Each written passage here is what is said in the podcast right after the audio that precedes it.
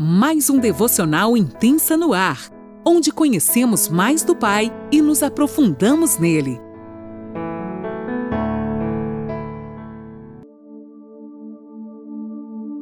Bom dia! Mais um dia se inicia e eu, Lani Nola, falo com você de Criciúma, Santa Catarina.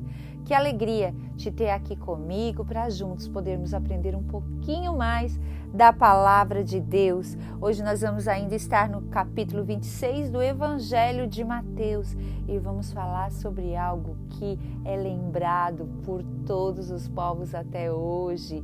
Mesmo quem não conhece Jesus já ouviu falar, mesmo que distante, da ceia do Senhor lá em Marcos, no 14, do 22 ao 26, e em Lucas, no 22, do 14 ao 20, e também em 1 Coríntios, no 11, do 23 ao 25, também é mencionado sobre a ceia do Senhor, esse memorial que ele nos deixou para lembrar dele. Vamos lá, vamos ler juntinhos é, a partir do versículo também 26, capítulo e versículo 26. Enquanto comiam, Jesus pegou um pão e, abençoando-o, partiu e deu aos seus discípulos, dizendo: Tomem, comam, isto é o meu corpo. A seguir, Jesus pegou um cálice e, tendo dado graças, o deu aos seus discípulos, dizendo: Bebam todos dele, porque isto é o meu sangue o sangue da aliança. Olhem bem isso, o sangue da aliança, derramado em favor de muitos para a remissão de pecados. E digo a vocês que desta hora em diante nunca mais beberei desse fruto da videira, até aquele dia em que eu beberei com vocês o vinho novo no reino de meu Pai tendo cantado um hino, saíram para o Monte das Oliveiras. Aleluia. Como eu percebo, né, que a adoração sempre caminhava com Jesus. Tendo cantado um hino, eles adoraram a Deus após a ceia. Vamos lá, a ceia do Senhor. A Páscoa chegou ao fim. Não precisavam e nós também não precisamos mais sacrificar o cordeiro porque Jesus é o Cordeiro que morreu por mim e por você, num sacrifício puro, verdadeiro, um sacrifício que nós jamais vamos ter uma compreensão. Nós não sabemos imensurar o que significa isso. Então Jesus partiu um pão que representava seu corpo, que seria moído por nossas dores, e em seguida pegou um cálice de vinho que seria vertido naquela cruz de muitos. Esse ato representava a remissão dos nossos pecados. Estava fazendo naquele momento um memorial à sua morte até a sua volta gloriosa. Oh, aleluia! Representando a nova aliança, representando a aliança que ele faria conosco, comigo e com você. Ele morreu por mim e por você naquela cruz. Por meio do pão e do vinho, nós participamos com Cristo de sua ceia e pela fé podemos participar também da graça que ela representa. Gente, não tente compreender, simplesmente desfrute da graça.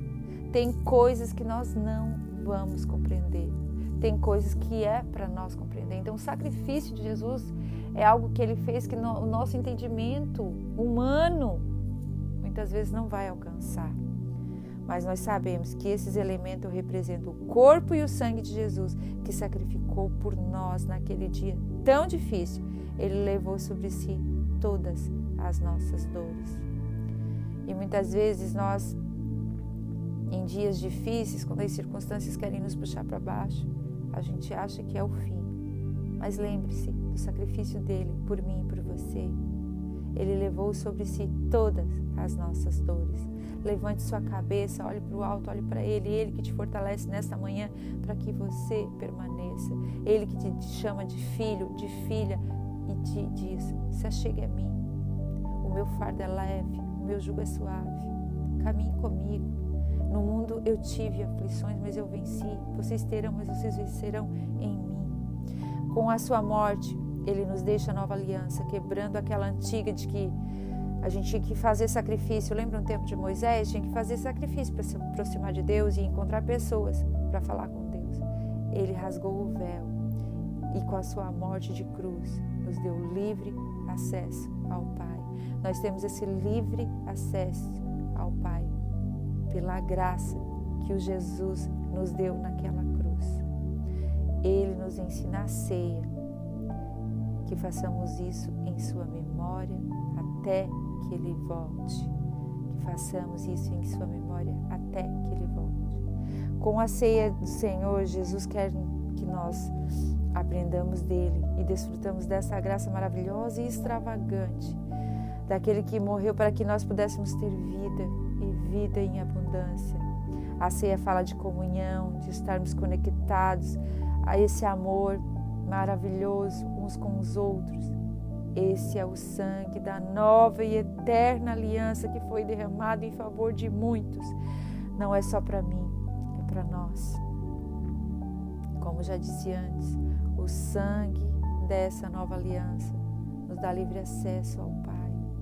Não precisa você pegar muletas, segurar em pessoas, você tem livre acesso ao Pai. Jesus bebeu esse cálice tão amargo para que eu e você tivéssemos livre acesso ao Pai. Não precisamos mais fazer sacrifício para nos chegar a Deus. Na ceia, ela é um memorial. Toda vez que a gente participa dela, nós lembramos dele. Entender a graça que ela representa. O que é essa graça, gente? A gente só vai desfrutar quando a gente entender dessa graça, quando a gente mergulhar nessa graça. O sacrifício a gente não consegue entender, mas a graça ele deixou para nós, para que a gente entenda e desfruta. É um favor imerecido. É um favor imerecido, entenda isso e desfrute. Só desfrutamos quando a gente entende. Lembrar da aliança que o Pai fez conosco, dando seu próprio filho por nós. Lembrar do sacrifício do Senhor Jesus ele morreu para remir a muitos pelo seu povo. Ele morreu por nós. Lembramos sempre da ceia como por vir. Ela é algo que nós vamos celebrar quando ele vier. Onde seremos convidados a sentar como um grande banquete no céu. Que os nossos olhos possam estar firmes na eternidade e no que a ceia representa para aqueles que amam a Deus, que queimam por Deus. Sabemos que a ceia não fala de morte, mas de vida, porque Ele nos deu a vida dele para que nós pudéssemos ter vida. É uma festa que vamos celebrar no céu, sim, mas enquanto isso não acontece, faremos tudo em nome dele, vivamos em nome dele, não só na, quando ce, é, celebramos a ceia, mas todos os dias que nós façamos um memorial Ele, mas principalmente na ceia, que você faça um memorial, trazendo a lembrança daquilo que Ele fez naquele dia, pois não representa apenas uma lembrança, mas representa graça sobre nós. Façamos isso até que Ele volte e que eu e você possamos caminhar mais pertinho dele, entendendo propósito que Ele tem para as nossas vidas, desfrutando de cada um, vivendo, dando o nosso melhor até que Ele volte. Eu te abençoo para que essa palavra seja viva na sua vida e que dê muitos frutos, que você não fique parado olhando para tudo quanto é canto enquanto as coisas acontecem. Deixe seu legado, leve a palavra de Deus onde você for, seja na escola, numa igreja, na sua família, seja um livro aberto da palavra de Deus, onde ele pode escrever conforme o desejo do coração dele, que você seja o influenciador daquelas pessoas que vão estar acesas, apaixonadas por Jesus. Amém. Deus te abençoe.